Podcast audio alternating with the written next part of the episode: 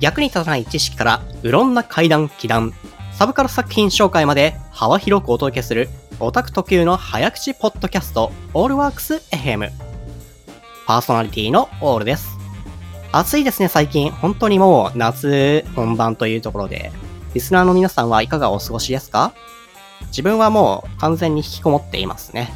外へ出かけたい気持ちはね、あるんですよ。やる気だけは誰にも負けませんから。経験はありませんが頑張ります。よろしくお願いします。さて、皆さん。サントリー美術館で今やっている遊びの流儀展見に行かれました？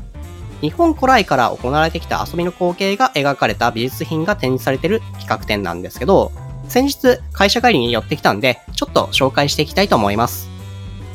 日本古来の遊びっていうと何を思いつきますか？ここで展示されているのは子供の遊びではなくて、大人の遊びですね。この企画展で出てくるものだと、蹴鞠とか、カルタ、貝合わせ、将棋、囲碁、それにスゴロクですね。個人的にやっぱり面白かったのが、ボードゲーム関連で、このポッドキャストは、ボードゲームクラスターの提供でお届けします。まず、スゴロクについての話なんですけど、皆さん、日本のスゴロクっていうと、お正月に子供が遊んでるサイコロを転がして一本道をただ進んでいくだけの S 語録って呼ばれるものを想像すると思うんですけど、長年日本で遊ばれ続けていたのはバンス語録っていう呼ばれる種類なんですね。一言で言うと、バックギャモンとかですね。日本ではドミノに続いてマイナーなゲームなんですけど、たくさんあるコマを相手の陣地にどんどん進めていって、自分の駒を全部相手の陣地に進め終わったら勝ちって感じのボードゲームです。ただし、その相手の駒が複数配置してある場所には駒を進めることができなかったり、逆に進む先の相手の駒が1個だけなら、振り出しに戻せたりするっていう、S ゴロクと違って戦略性が発生しているゲームなんですよ。有利な陣地を築いて、それを維持しながら相手陣地に攻め込むっていうところは、結構囲碁とか将棋とプレイ感が近いかなと思います。バンスゴロックは世界最古のゲームとされているだけあって、世界各地で遊ばれているんですが、日本にも飛鳥時代に伝来してから、囲碁や将棋を抜いて大人気のゲームでした。例えば、有名な枕草子にも、スゴロクや囲碁で遊ぶ人の話が出てきますし、つれづれ草に出てくるスゴロクの名人の話なんかは、多分教科書で読んだことある人も多いですよね。あの、スゴロクが上手な人にコツを聞いたら、勝とうとして打つのではなく、負けないように打った方がいいって教えてもらう話ですね。囲碁やスゴロクに比べると、将棋の話って平安時代の枕草子にも鎌倉時代のつれづれ草にも出てこないんですね。でも、その当時はすでに将棋も伝来していたはずで、資料からも将棋の存在が確認できるんですよ。単に普及していなかったんですかね。しかし徐々に人気が出て、囲碁、スゴロク、これに将棋を加えた3つが三面って呼ばれて、貴族の嫁入り道具にもなったりするんですね。これも企画展で見ることができるんで、ぜひ見てください。ただ、これだけバンス語録が普及していたにもかかわらず、時代が進むにつれて、バンス語録って日本の歴史から消えてしまって、日本古来のバンス語録は文化として失われてしまうんですね。ちなみにスゴロクってこの世界でもさっき世界各地で遊ばれてるっていう話もしたんですけど、ギャンブルと結びつきやすいせいで禁止令がガンガン出て 結構消滅するんですよね。世界各地で。日本でも頻繁にそのバンス語録が賭け事に使われたので禁止されていて、ただ注意してほしいのは、中世において賭け事になったのって、バンス語録だけじゃなくて、将棋や囲碁も同じなんですよ。実際その囲碁があまりにも賭け語っていう賭け事に使われたので、禁止していた地方や時代もあったんですね。ぶっちゃけ現代でも囲碁や将棋で金銭かけちゃう人いますよね。昔はそれで生活をする人、いわゆる真剣士みたいな人がいました。裏プロみたいなね。中世のボードゲームって、このギャンブル、掛け事との関連性を抜きには語れないことが多くて、例えばカルタもその普及に大きな影響を受けてるんですね。カルタって言葉の由来としてはカード厚紙のことなんですね。現代でカルタっていうと、いわゆるその読み札から絵を取る絵カルタって呼ばれるものを指すんですけど、伝来した当初は、カルタって言ったら南蛮カルタや分寸カルタって呼ばれる、いわゆる今で言うところのトランプみたいなものでした。スートと数字が書いてあるやつ。遊びの流儀店でも結構この運寸カルタを紹介してるんですけど、自分がその調べた感じだと、ぶっちゃけこれはあんまり普及していないというかね、一部地域でしか伝わらなかったというか、さっさと歴史の闇に消えてしまって、カルタといえば、絵カルタとか百人一首みたいな歌カルタのことを意味するようになります。まあ、今でも残っている花札も、カルタの一種ではあるんですね。しかも、絵カルタではなくて、分寸カルタと同じくトランプの仲間で、数字が書いてないように見えるんですけど、実は花札って1月から12月までの季節を表していて、で、それぞれの月が4枚ずつの 12×4 枚で構成されているんで、やっぱりトランプの仲間なんですよ。だから、図面と数字の対応さえ覚えていれば、トランプのように遊ぶことができて、なんでこんな分かりにくくしたのかっていうと、さっきの掛け事の話に実は繋がっていて、運寸カルタとかって掛け事によく使われていたので、何度も何度も禁止されるんですよね。まあそれが衰退した理由の一つなんですけど、この禁止を避けるために数字をパッと見なくして絵だけにしたのが花札の危険だって言われています。一説によると。ただ当然そんな言い訳は通用しなくて、普通に花札もその後禁止されるんですけど、あと、見てほしいのが、輸出用にかつて作られたバンス語録があって、これがすごく美術的に綺麗な工芸品なんですよ。トルコとか中東の螺鈿細工で作られたバックギャモン版とかチェス版って今でも有名なんですけど、結構それとも違っているもので、幾何学模様じゃなくてこう、細かい日本風の絵が螺鈿細工で描かれてるんですよね。この螺鈿蒔絵で作られた工芸品もぜひ見てほしいポイントなんですけど、自分やっぱりこのボードゲーム遊ぶのも好きなんですけど、将棋やチェスの駒とか麻雀牌とか、バックギャモンのボードとか、工芸品になってるコンポーネントがもう結構好きで、美術品的に好きで、なんかそういうのを見ると手元に置きたくなっちゃうんですよね。あんまり遊ぶ予定がないのに。そんなわけで、ボードゲームクラスターだったら、こう、遊びの流儀店も楽しく楽しめると思うので、ぜひ足を運んでみてください。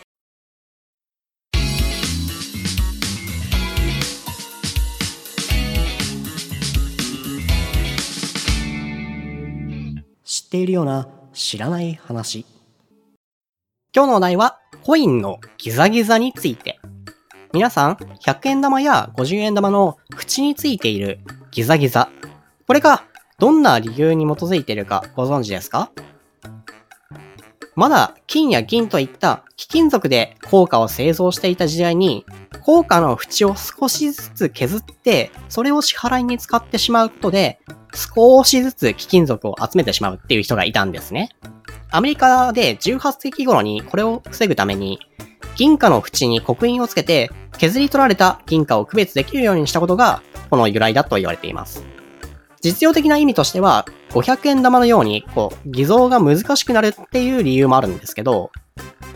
さて、近年では、貴金属で硬貨を製造することは、ごく稀になりました。記念通貨などの一部の例外を除いて、一般に流通させる硬貨のほとんどは、銅であるとか、ニッケルで作られています。で、高額なものは全部紙幣ですね。しかし、歴史上では、長い間、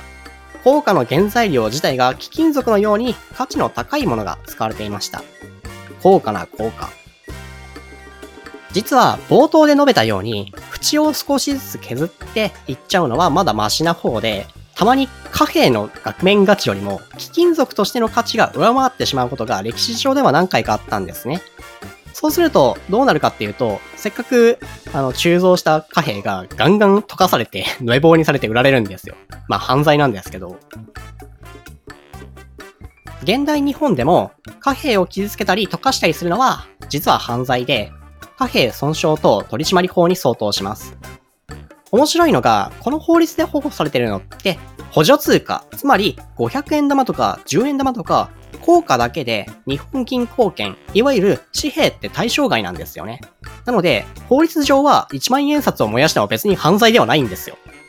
多分、この法律が、その貨幣を金属とみなして少しずつ削っちゃったり、溶かしたりすることを想定してるからなんですね。例えば、1円玉って製造コストが1円超えてるんで、勝手になくなると結構困るんですよ。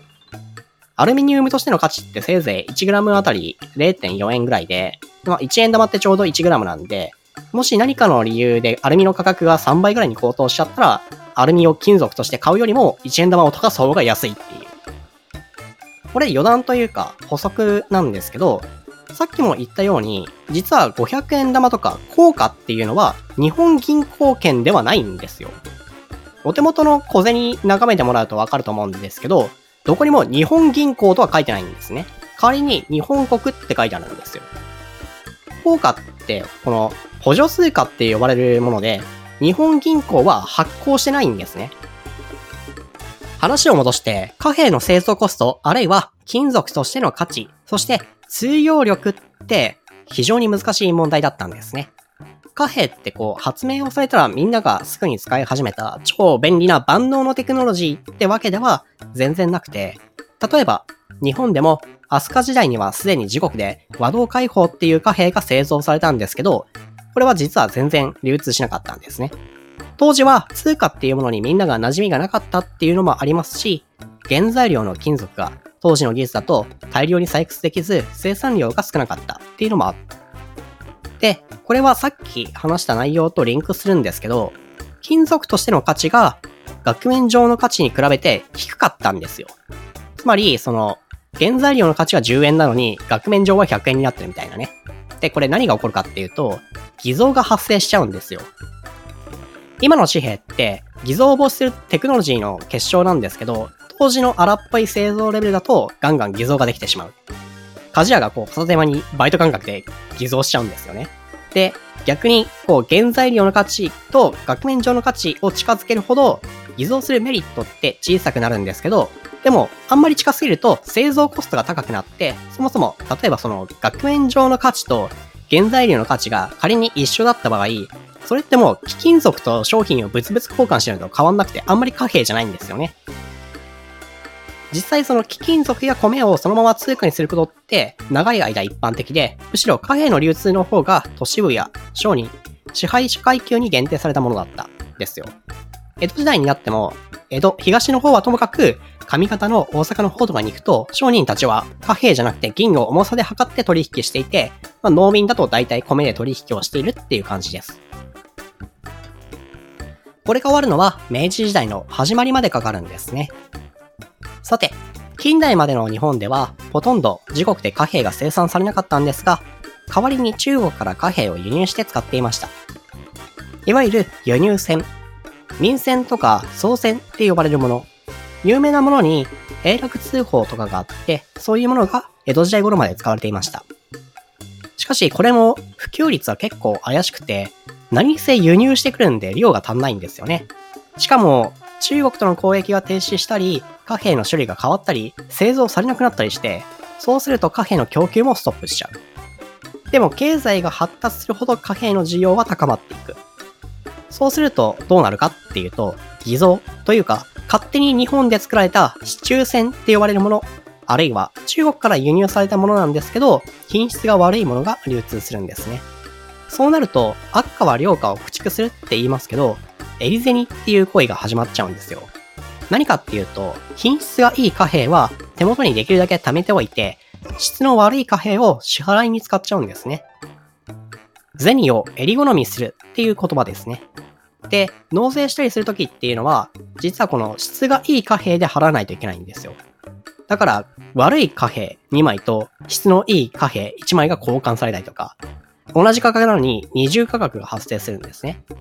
そうするとますますその襟オミ、襟銭が生じる。しかも、さっき言った通り、質がいい貨幣ってみんなが手元に置いて保存しようとするんで、流通量もさらに減っていくんですよ。ちなみによく工事現場とかで地面から昔のお金が亀にいっぱい入って掘り出されるっていうことがあるじゃないですか。専門的にはこういうのを一括出土線って呼ぶんですけど、埋められた理由には色々あるとされているんですが、面白かった理由が、現代人にとってどうして埋めたのか不可解でも、当時の人々がお金を保管しようって考えた時には、こうして地面に埋めるのが当然のことだったって言うんですね。現代人だったら、大金って銀行であるとか、金庫に入れますよね。じゃあ、そういうものがない時代には鍵をかけた家に置いておくって考えるかもしれないんですけど、鍵もまだ一般的じゃないんですよね。そうなると、必然的に安全なお金の保管方法って、家の近くの地面に埋めてしまうことなんじゃないかっていう話がされてて、どうしてこの話をしたのかっていうと、エリゼニによって溜め込んだ質のいい貨幣を保管しておこうとした結果、こういう風に埋めたお金もあるんじゃないかっていう研究があったんですよね。ところで疑問に思ったんですけど、よく昔話で、ここほれワンワン、そこには大判小判がザックザックっていう話が出てくるじゃないですか。よく考えると、あれって変ですよね。金でできた小判って江戸時代にならないと普及しないし、一番古いものでも江戸時代の少し前までは小判って存在すらしないんですよ。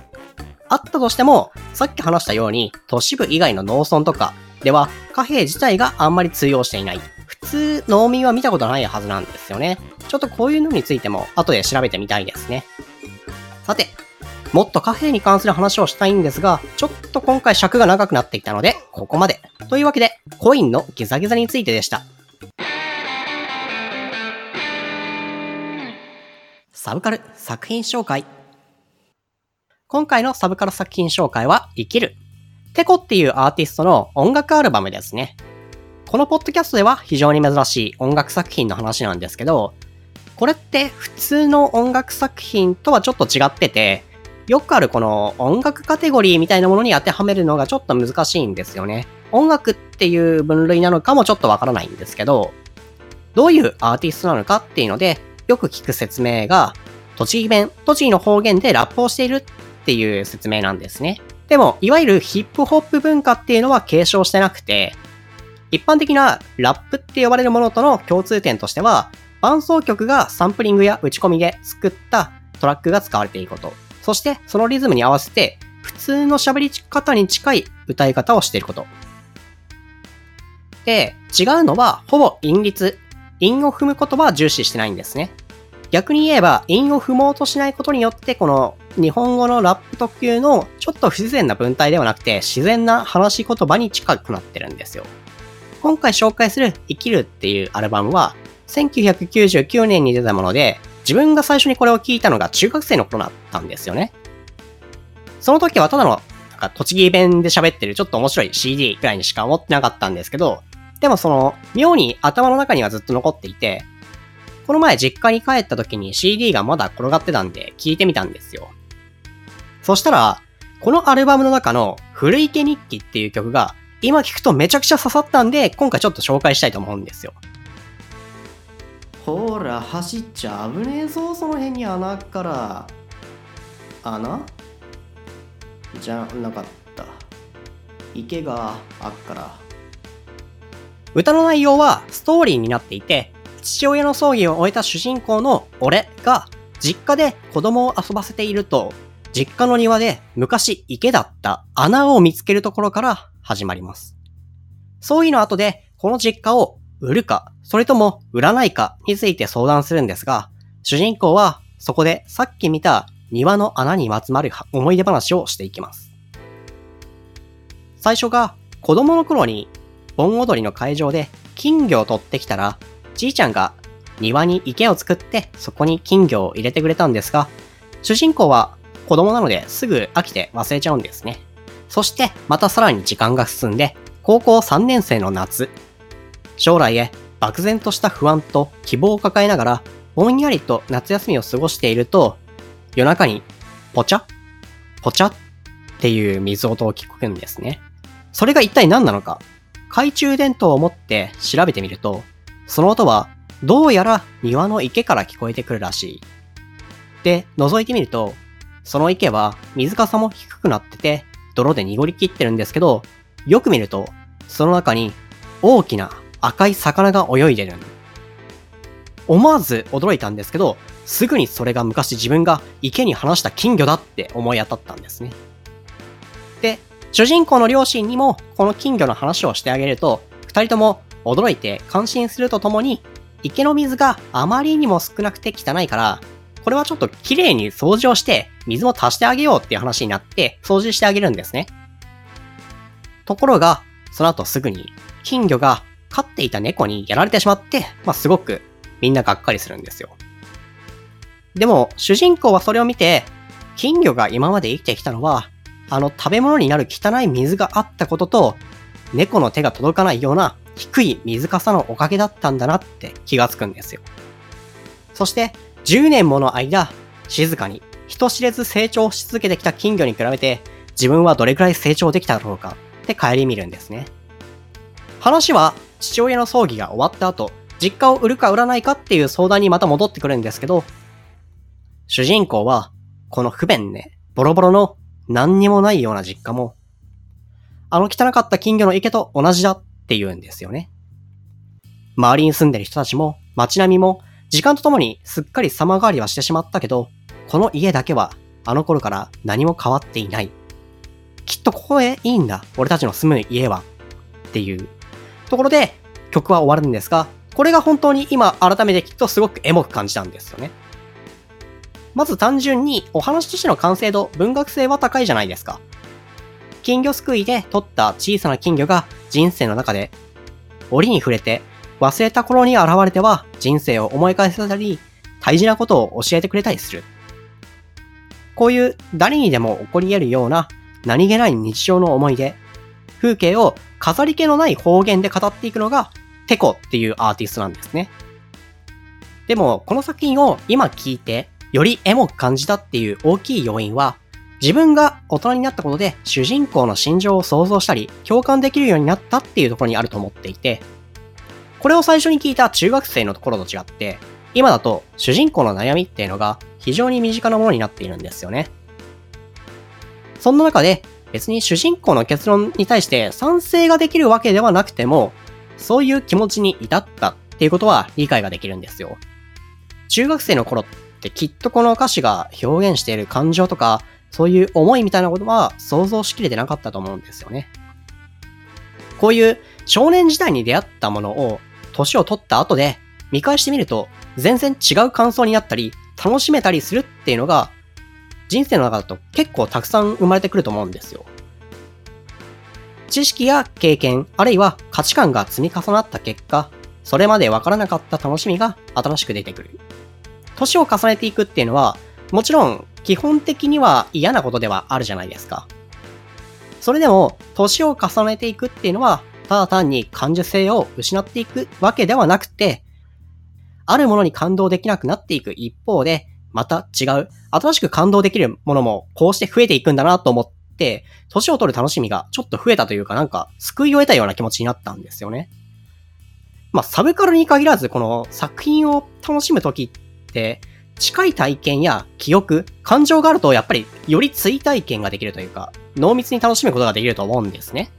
もちろんフィクション作品だと、大抵のことは経験したことがないものが描かれてると思うんですけど、例えばその恋愛系の作品における片思いであるとか、失恋であるとかっていうのは、自分で経験する前と後では、やっぱり同じ作品を読んでも感じ方が違うのは当然ですよね。話を戻して、リスナーの皆さんも気が向いたら、かつて何気なく通り過ぎた作品を、もう一度大人になった今、見直してみると、フリーケ日記の主人公が実家の庭で金魚の池を見つけた時のような再発見があると思います。完全に脱線しましたけど、この作品も出会えてよかったですね。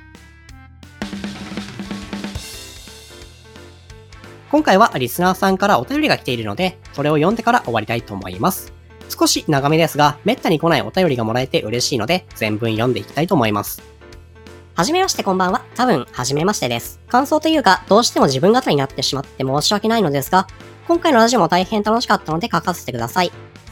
エコーとのやりとり、面白かったです。普通にすごかった。だいぶ自然に聞こえますね。自動で洗浄する便器は1995年に初めて発売されたそうですね。小林幸子さんが割と早めに自宅に導入されたそうで、同じことをおっしゃっていました。が、小林幸子さんの場合は出先で完全に流し忘れたはずというお話でした。人間、生き物が一番油断する時と言っても過言ではないですし、気をつけきれない気がしますけど、オールさんも気をつけてください。ぜひ。やべえ薬のうんちく、面白かったです。オールさんのお話、聞きやすくてだいぶ楽しいです。以前の美術館の話も好きでした。また感想を書きたいです。これも自分語り好きにならないように書くのが難しくて。あと、新海誠監督のことの葉の庭、最後に45分ということを持ってくるの上手だなと思ってしまいました。アマプラも入っていますし、45分で見終われるという魅力的な情報が最後にダメ押しに。情けないんですが、最近時間のかかることに躊躇してしまうので。でも、君の名はを映画館で見て、どうして滝くんと三葉が惹かれ合ったのか、さっぱり読み取れなかった私に、琴の葉の庭の機微が理解できるか、自信がないですね。どうして惹かれ合ったのかは最近ググって、納得のいく解釈を見つけたのでそれでいいことになりました。5回くらい見たら分かったかもしれないですが。でも必ず見てみようと思います。私も絵が好みで好きな俳優さん声優さんが出ていても物語が好みでないと楽しみきれないのでストーリーの情報欲しいはとてもよくわかりました。またラジオ楽しみにしています。とりあえずログは全部聞きました。MTG 回も MTG 全くわからないんですが、それでも面白かったです。あと、ヤガモンさんゲスト回も大変面白かったです。物を作る人のルーツを聞くのは楽しいです。マシュマロありがとうございます。ちなみに、エコーとのやりとりですが、豆知識と面白い話のくだりは自分でプログラミング、実はしてなくて、エコーの標準機能で提供されているものがそのまま使われています。こういうことがエコーできるよっていう紹介でもあるんです。そういえば、トイレの話も、いつか知らない話のコーナーとかでやってみたいですね。例えばその砂漠みたいな極度に乾燥した地域だと、トイレってそもそも昔は存在しなくて、お尻拭くときもその近くにある砂とか石で拭くだけっていう話とかね。あとそう、映画の長さについては、今の標準的な90分って、あの、正直現代の自宅で楽しめる娯楽としては長すぎると思うんですよね。自分は琴の葉の庭の45分って、むしろこの長さはスタンダードになってほしいと思ってるんですけど、で、これ全く、その、マシュマロとは直接関係ないんですけど、そのいただいたマシュマロを読んでいて思い出したことがあって、ちょっと話したいんですけど、世間一般だと、自分語りって、あんまりよく思われてないじゃないですか。あんまりっていうかよく思われてないじゃないですか。でも、個人的な意見としては、自分語りを避けた方がいいのは、会話だけだと思うんですよね。その、会話の中でやっぱり延々と自分の話ばっかりしてるのはそれは良くないっていうか、敬遠されてもしょうがないんですけど、なんというか、この、反動というか、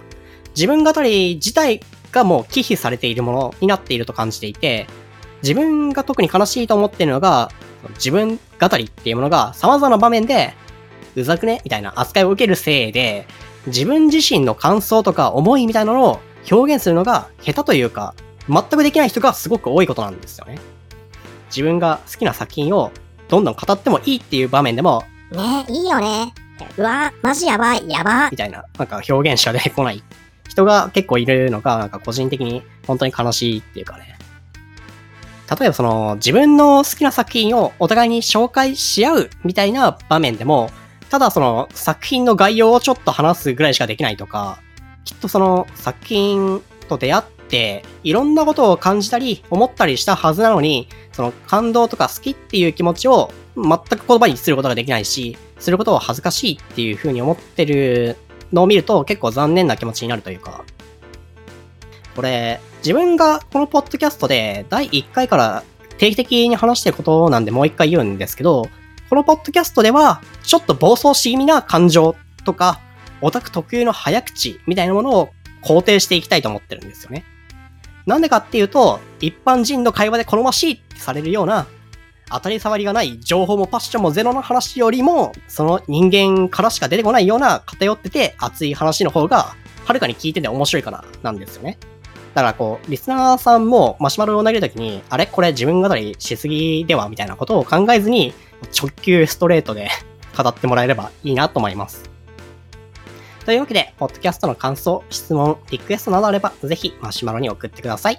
番組の中で読んだり読まなかったりします。というわけで、今回のオールワークス FM はここまで。それではまた次回をお楽しみに。